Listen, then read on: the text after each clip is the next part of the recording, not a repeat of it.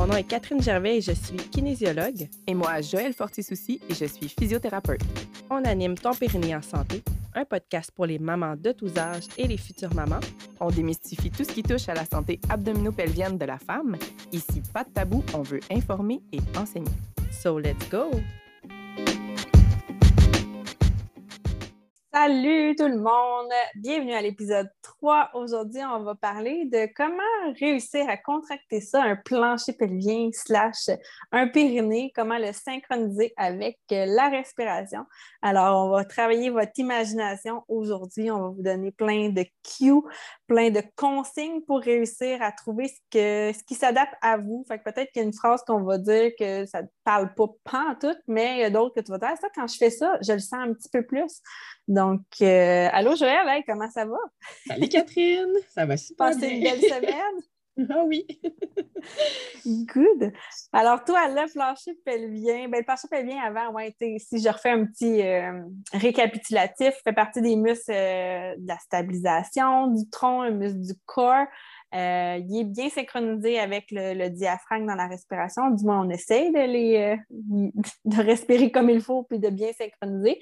c'est le meilleur ami aussi au transverse de l'abdomen. Donc, comme on disait à l'épisode précédent, tout est relié.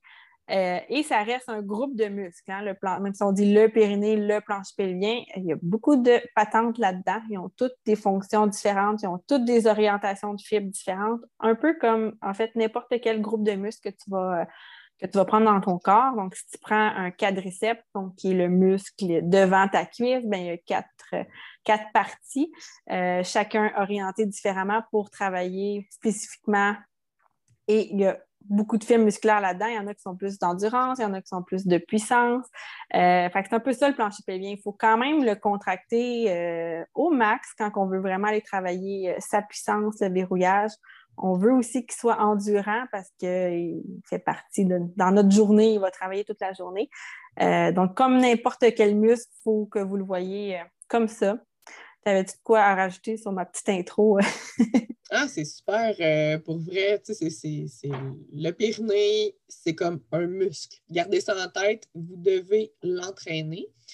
Euh, une petite parenthèse rapide, là, ils ont fait des études sur des femmes qui faisaient de l'entraînement à haute intensité versus des femmes plus sédentaires et ils n'ont pas vu de différence entre la force moyenne ce que ça, ça veut dire, c'est que l'entraînement global, ce n'est pas suffisant pour muscler le périnée. Ça ne lui nuit pas. Fait que ça, c'est le fun aussi à savoir. Mais par contre, les, les, sont beaucoup plus prévalentes chez les femmes qui font du crossfit. Puis on peut s'imaginer pourquoi. C'est une question de pression. Puis c'est une question de le crossfit ne va pas muscler ton périnée.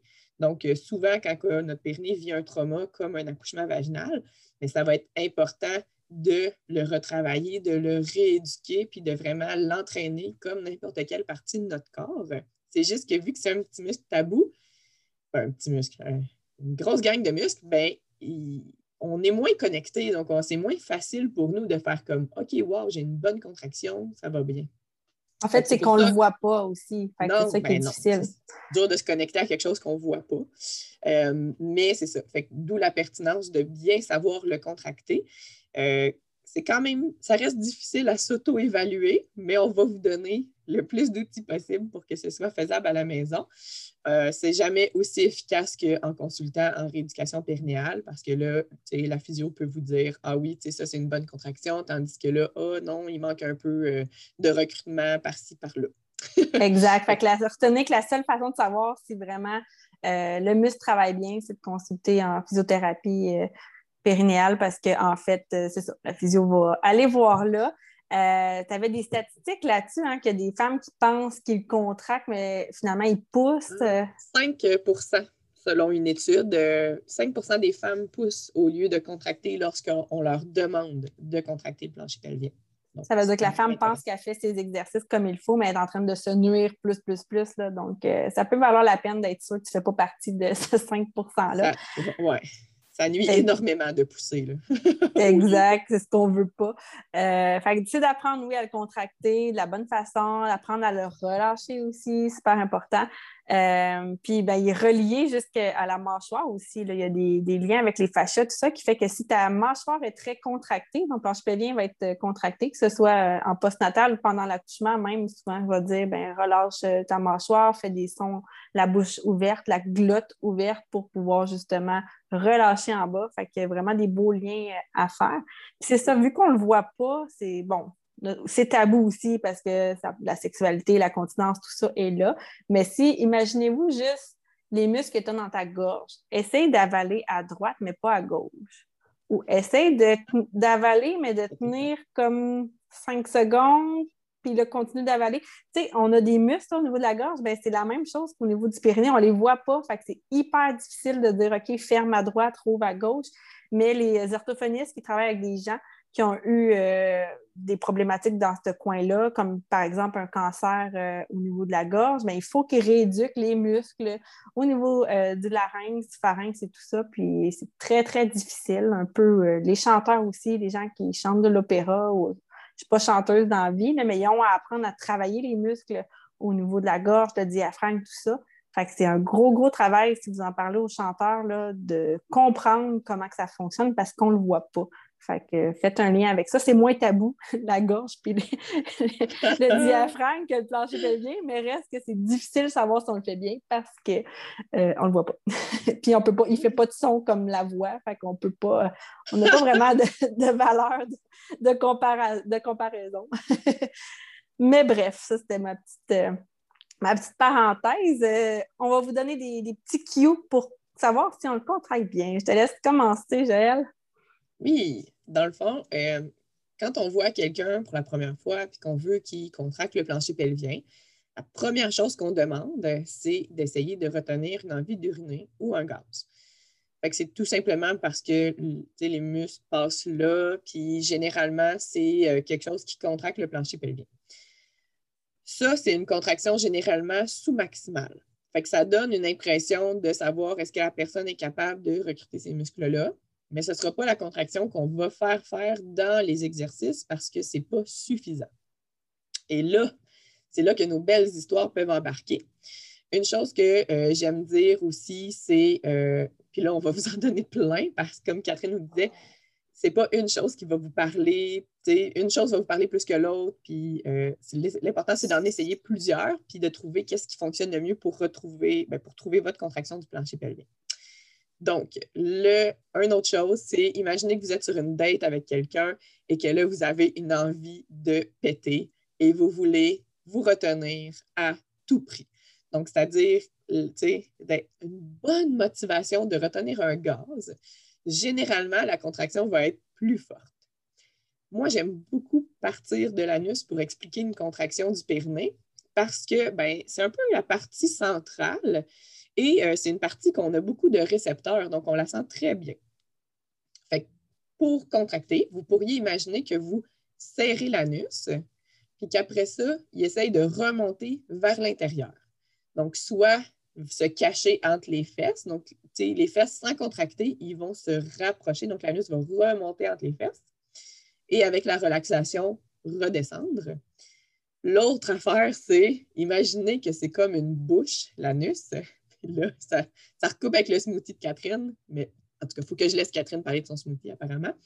Euh, mais c'est ça, comme l'anus, comme si c'était une bouche qui essaye d'aspirer quelque chose vers l'intérieur.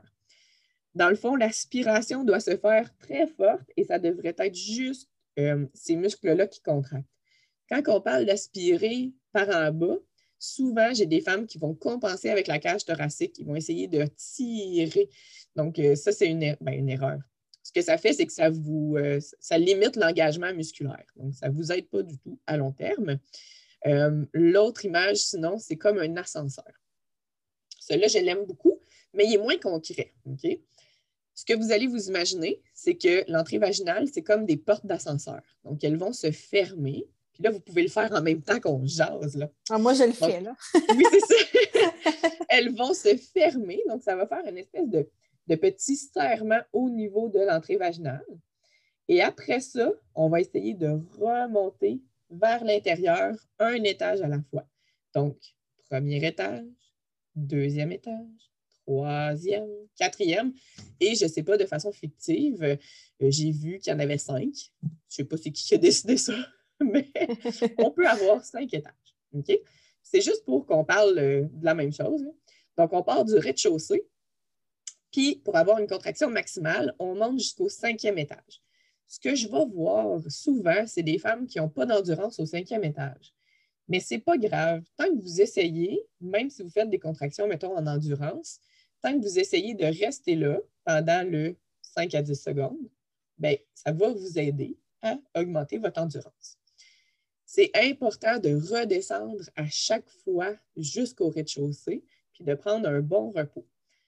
Comme n'importe quel exercice de musculation du corps, on va faire une série, puis on va avoir besoin d'un repos pour que les batteries se rechargent, c'est une question d'ATP et tout ça, mais je ne suis pas assez calée là-dedans pour vous en parler. Peut-être. Moi, ça fait trop longtemps dans mes livres aussi. mais bref, euh, votre muscle va euh, recréer de l'énergie grâce euh, au glycogène puis tout ça, puis c'est ce que vous mangez. Bref. Après ça, il y a plusieurs paramètres. Donc, l'ascenseur, on peut l'utiliser comme rapide. Fait qu'on monte, on relâche, on monte, on relâche. Ce qu'il faut faire attention, c'est de ne pas pousser pour relâcher, de vraiment laisser les muscles se relâcher. Il y a des, ça varie énormément le temps que ça peut prendre pour relâcher. Donc, il y a des femmes que ça peut prendre 4 secondes.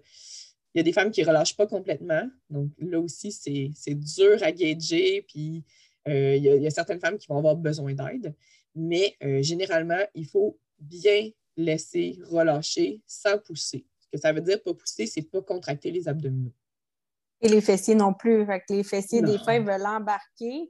Euh, fait que faut, si tu es assis sur ta chaise, tu fais ta contraction, ça devrait pas remonter, tu devrais pas bouger puis remonter. Là. Ça se fait subtil. Si tu es assis sur une chaise, il y a juste le planche pelvien non pas les fessiers qui, qui devraient contracter. Quand on a une contraction maximale, ce que j'aime dire aussi, c'est que vous allez sentir que ça tire jusque dans la craque de fesses. Ça, c'est correct. Mais vous n'allez pas soulever votre bassin, vous n'allez pas bouger d'un poil votre bas du ventre pourrait tirer. Donc, ça, c'est le transverse profond qui s'active. La plupart des femmes, c'est ça, il y a une coordination entre le plancher pelvien et le transverse qui est fabuleuse, c'est ça qu'on veut. Euh, mais c'est ça, dans le fond, euh, de, bien contracter, vous allez sentir aussi éventuellement une fatigue musculaire. Donc, euh, c'est j'ai déjà eu le commentaire que certaines femmes n'aimaient pas cette sensation-là, euh, mais à force de, le pratiquer, ça, devient une sensation qui n'est pas trop désagréable, puis on sait que c'est très passager. Exact.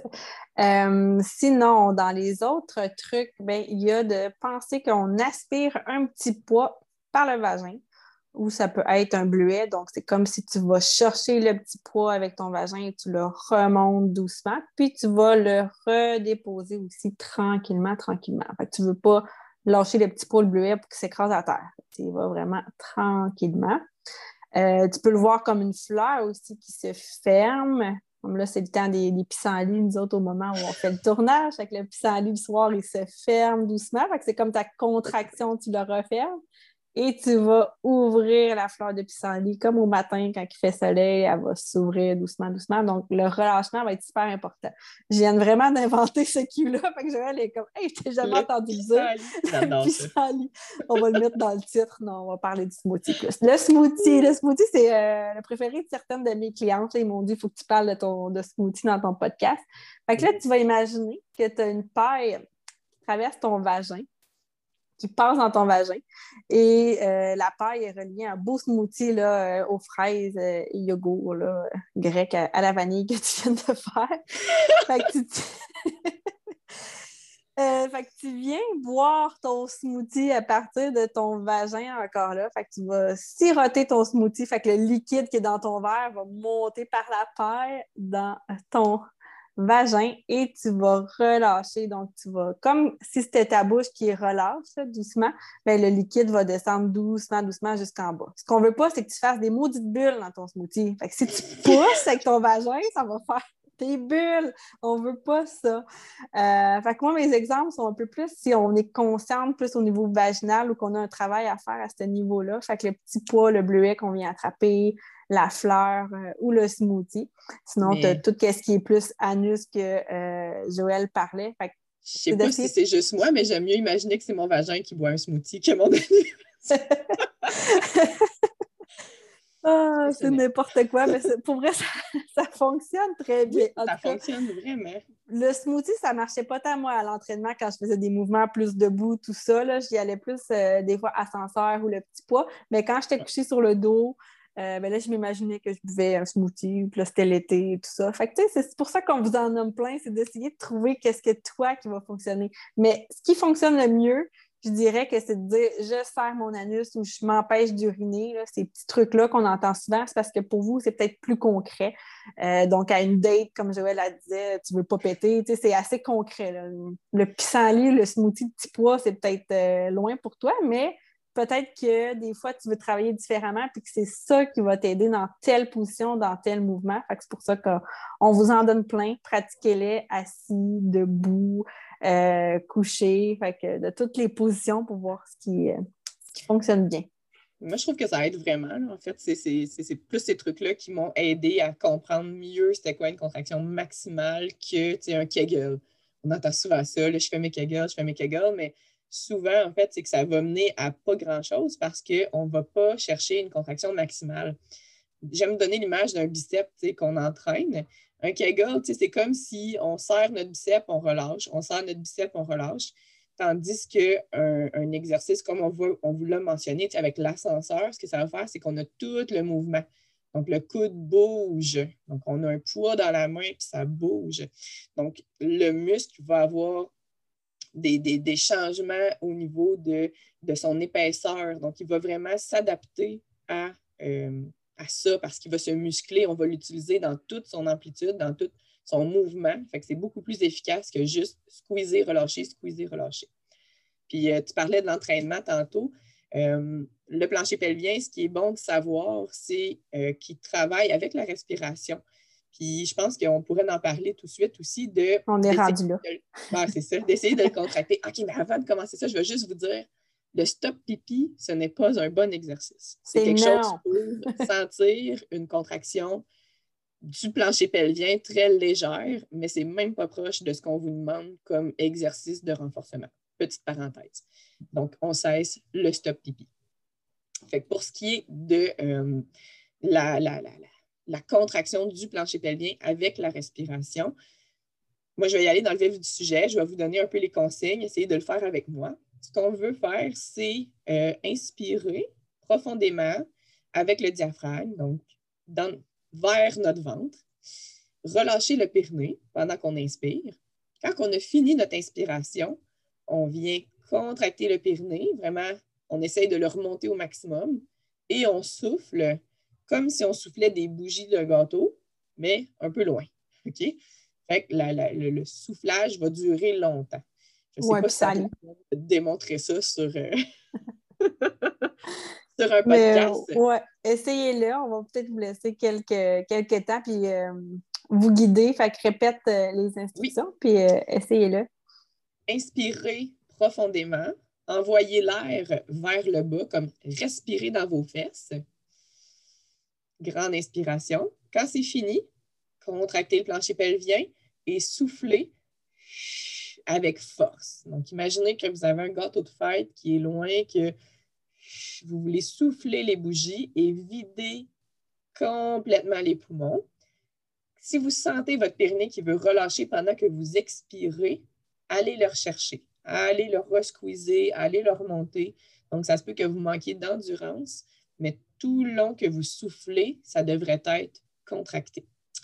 Le pourquoi, en fait, euh, ça s'explique super facilement avec les fuites urinaires.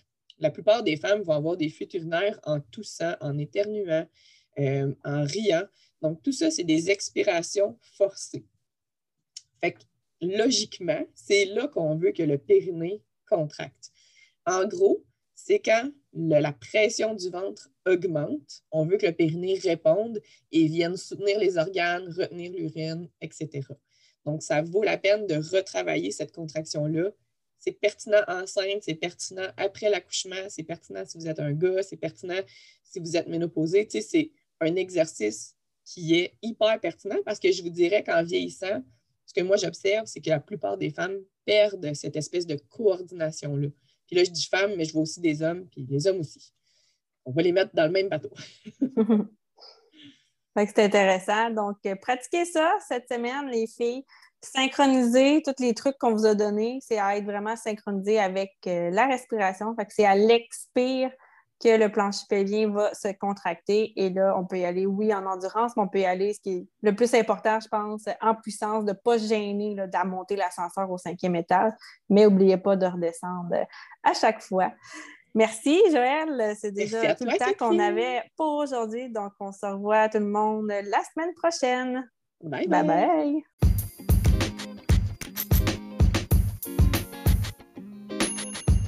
Ta date prévue d'accouchement est bientôt ou que tu as accouché, ça fait moins de trois mois, je t'invite à consulter le www.momkibouge.com slash programme au pluriel.